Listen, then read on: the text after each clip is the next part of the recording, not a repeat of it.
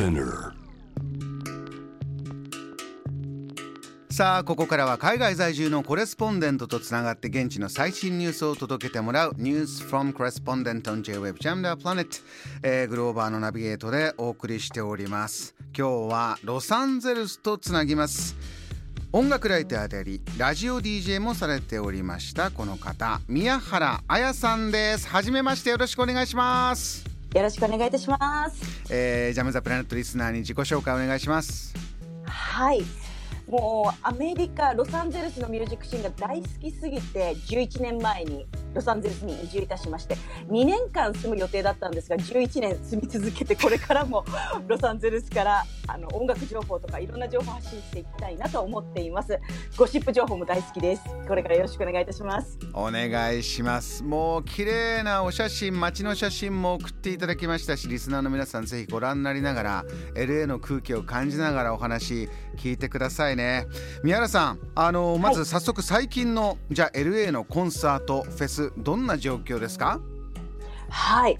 もうかつてのあのコロナ前の頃に戻ったと言っても過言ではないぐらいの状況になっています。うんまあ、もちろんその会場によってレギュレーションが異なるんですけれどもマスクの着用に関しては強くお勧めするけれどもあの要はマストではないっていうスタンスで、ええ。まあ、自己責任の中でマスクをつけたい方はつけるけれどもっていうそういう状況の中でもちろんそういう選択肢なのなのでほとんどの方がマスクをつけずにライブを楽しんでいるんですが、ええ。例えば入る時にそのワクチンの接種証明をあの見せないと入れないとかあとあの PCR 検査のあの陰性証明がないと入れないとか、まあ、会場によってそういったあの規制のあの観難は分かれているような状況です。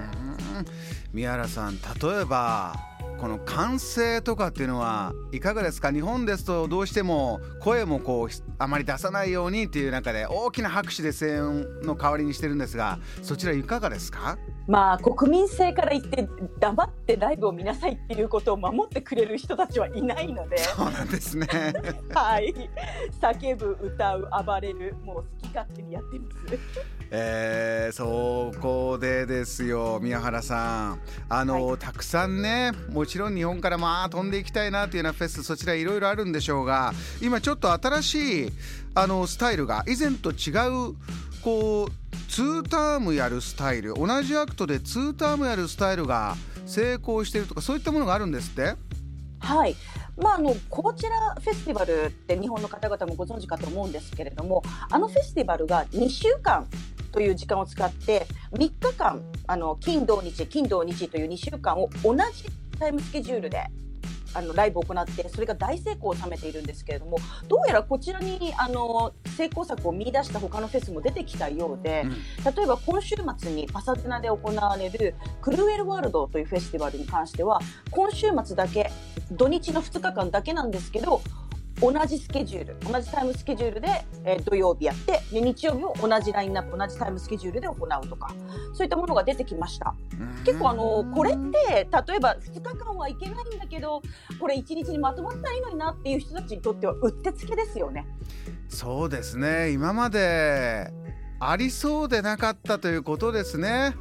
そうですそうです。でもやっぱりこう美味しいものを1日でぎゅっと凝縮してみたいという方にとってはうってつけだし、うん。で忙しい方にとっては1日だけ開ければいいのであのこれ結構ありだなと思ってるんですけど秋に実は私あの行くラスベガスのフェスティバルがあるんですけどそちらに関してはえ2日間だけじゃなくて3日間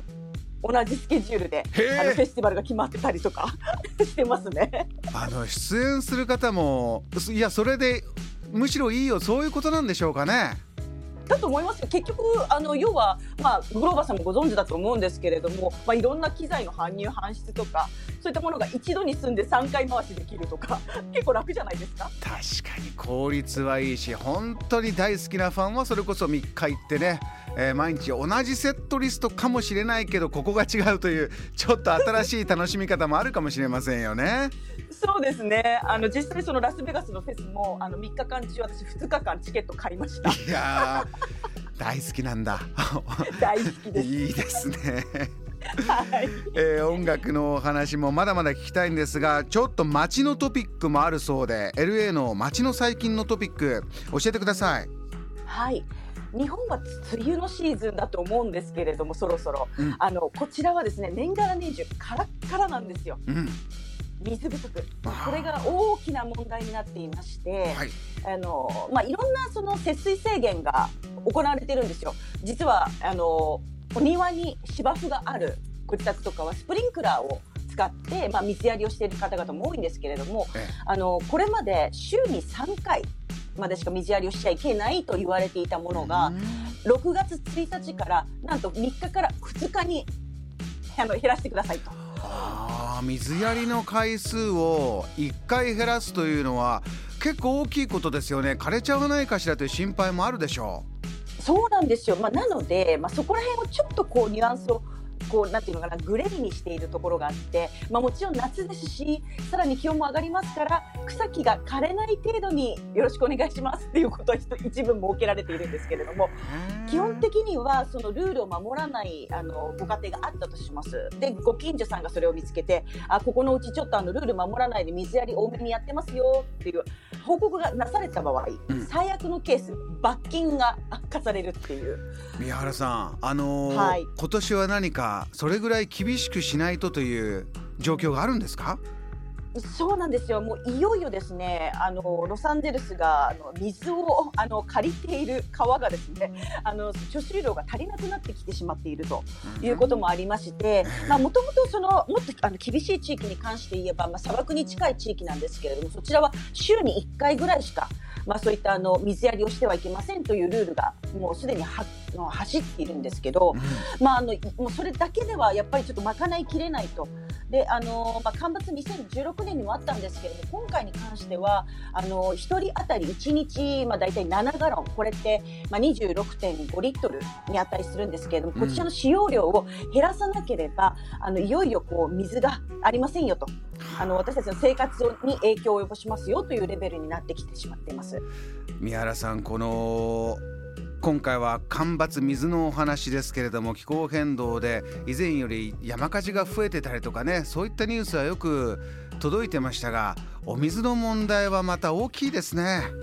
いやそうなんですよ、あのー、もう本当にそのおっしゃるように山火事は毎年発生していてでその山火事が多く発生するエリアに関して言えばあの道路の標識も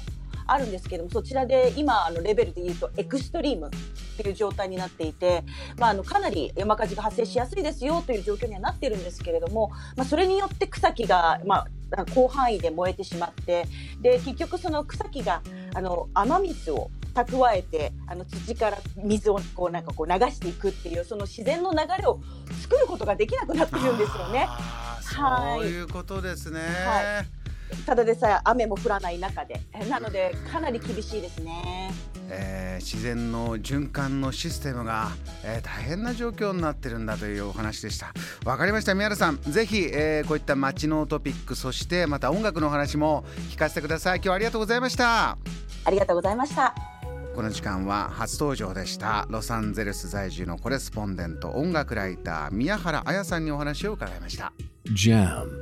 The Planet